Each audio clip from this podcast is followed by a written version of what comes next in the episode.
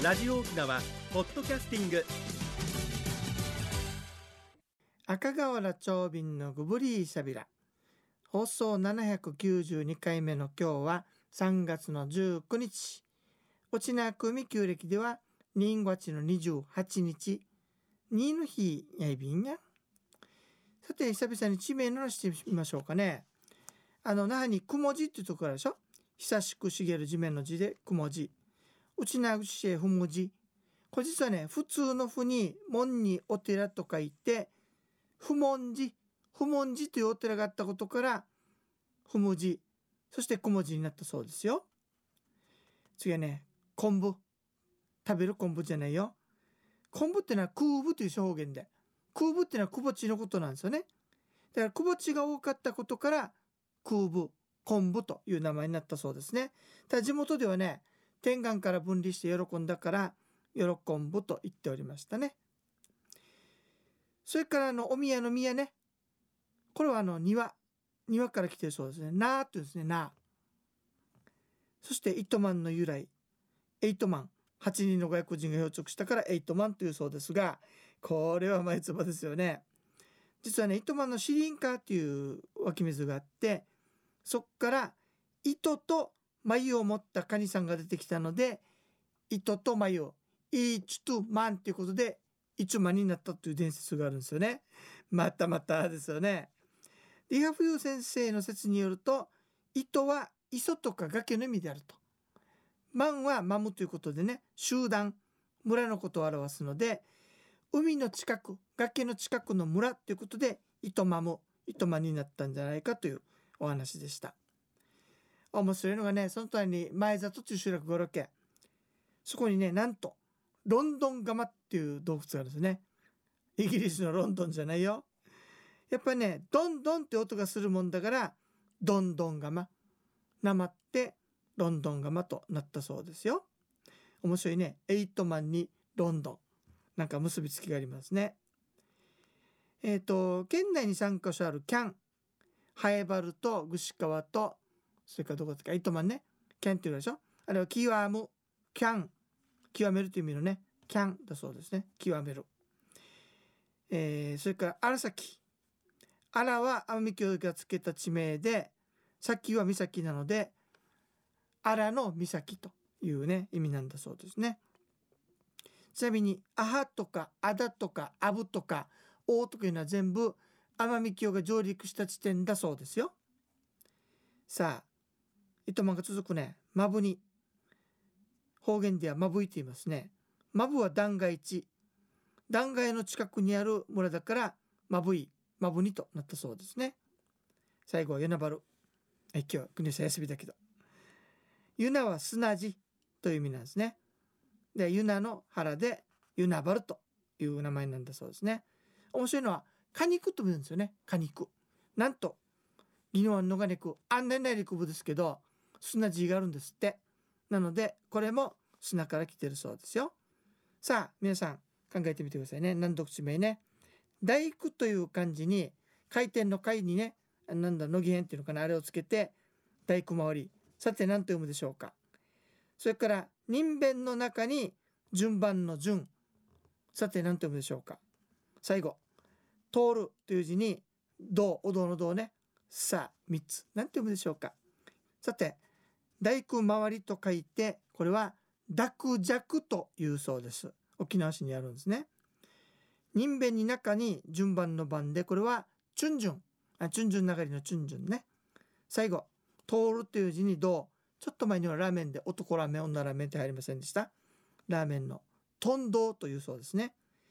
ちなみに濁弱が沖縄市チュンジュンが北中城トンドは那覇市の那覇港一帯をそういうそうですよ。地名の話面白いね。それでは次のコーナーです。沖縄のなんだちょびも大好きな内縄芝居の歴史を簡単に紹介しましょうか、えー、琉球王朝時代の1719年玉城長君によって歌セリフ踊りが一体となったストーリー性のある芸能組踊りが作られました王府はね外交の持参として宇髄部城というのを置いたことなんですよ。ところが1879年沖縄県の設置で士族たちは失業してしまいましてね一部の士族が古典とか組類を一般の人たちに見せるようになったそうです。スンガー芝居とかいう名前聞いておりますね。そのうち那覇の方に移っていって新しいものを象類それから大阪とか東京の芝居を焼き直したものを演じるようになっていったそうです。明治40年1907年代にはですね沖縄の歴史伝説をあの題材にした芝居も作られるようになったそうですね。そして曲に乗せてセリフを歌う歌劇この登場によって地方公演も盛んになったそうです。ガネコ A さんが作ったトゥマヤカなんとえっとね2ヶ月ぐらいずっとやっててこれやってたもんだからふと他の一座の芝居は観光鳥だったそうですよ。で、えー、沖縄芝居は全盛期を迎えました。反面劇団の分裂役者の引き抜き世代の交代といったものも激しかったようですね。さあこれからどんな風に発展していくんでしょうか。さてえっ、ー、とね琉球王国があの終わって、えー、士族たちが失業してしまってその一部が一般の人たちにまあ見たことなかった組類とか古典舞踊とか見せたんですけれどもだんだん飽きてくるようになったのでねえー、作り直したりいろいろしておりました。そんな中で明治40年1907年に、えー、あたりになると金子英さんが歌劇歌いながら芝居するというねものを生み出して大ヒットします。さて昭和の7年から8年ぐらい1932年から33年後になりますと那覇の辻町に三五座新楽座の二大劇団が結成されて張り合いながら幾多の名舞台を作り上げていくんですね。この頃が一番充実していたんじゃないかなとおっしゃる先輩もいらっしゃいました。しかし昭和19年1944年重々空襲でもって劇場も消失翌年には沖縄戦で多くの役者が亡くなりさらに貴重な小道具なども消失してしまったんですねさあ戦争が終わった昭和20年1945年12月25日のことですがクリスマス演芸大会と称されましてね石川の白前小学校の校庭にあのドラム缶とかで仮舞台を作って、えー、役者たちによってね舞踊などを行われたそうです。物がないもんですからねパラシュートのキレを使ったりと大変な苦労があったようですがこれを見たアメリカ軍のハンナ少佐海軍だったんですけどもとかがねこれは沖縄の人たちの非常に心の支えになるんじゃないかということでおっしゃってたようです。でそれでアメリカ軍も含めて、えー、政策の一つとして沖縄の芸能を重視するようになっていきます。で、えー、実はですね公営の松竹梅と3つの劇団を作ります。これが沖縄民政府今言った沖縄県庁ですよ。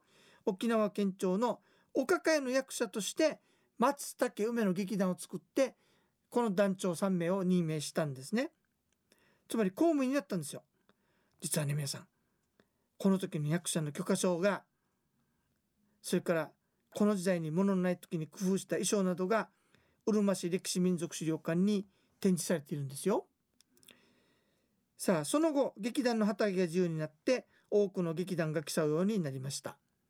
でも映画それからテレビそういったもの普及によって沖縄芝居をだんだん気に陥っていきます。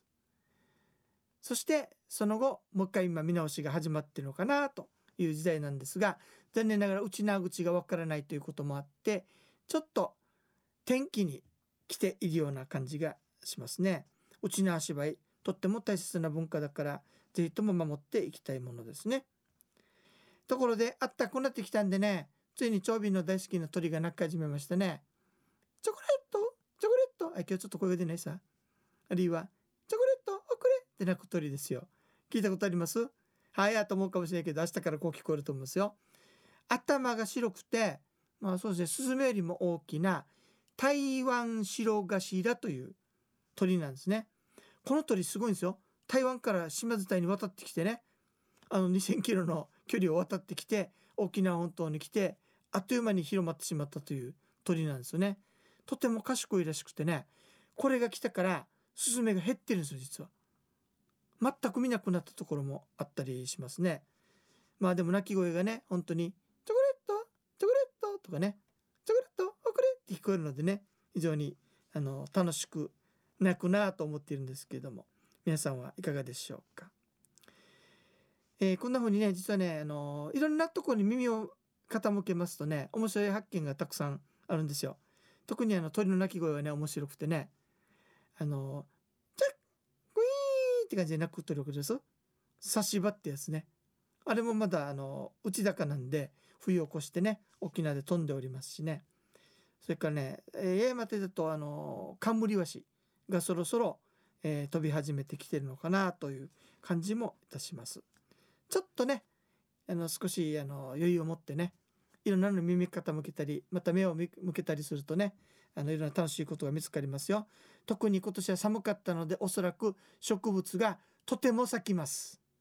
そして早めに咲きます。なのでいろんな植物がね楽しめると思いますしね。たくさん咲くってことは実もなるわけよ。美味しいみかんとかもたくさんできるんでしょうかね。楽しみやいびっさ。さてそんな季節の変化とかね年中行事そろそろコロナもね脱コロナを目指しておりますんで3月はサンゴチャーで5月は、えーと、ハーレー。それから6月綱引きと。で綱引きができたらね参加できるような形でツアーを組みたいと思ってますし何よりも730今年はうまく日曜日に当たりました。なので絶対やろうかと思ってるんでね。そういったツアーあのどんどん今企画しております。よかったら皆様なるべく早めにあの年間スケジュールを発表しますんでね、えー、よかったら参加されてください。それから歩きツアーもねできるだけ増やしていきたいなと思っています。夕方から夜にかけてやろうかなと思ってるんだけどどうでしょうね皆さん。夕方から夜にかけての歩きツアーいかがでしょうか。よかったらご意見くださいね。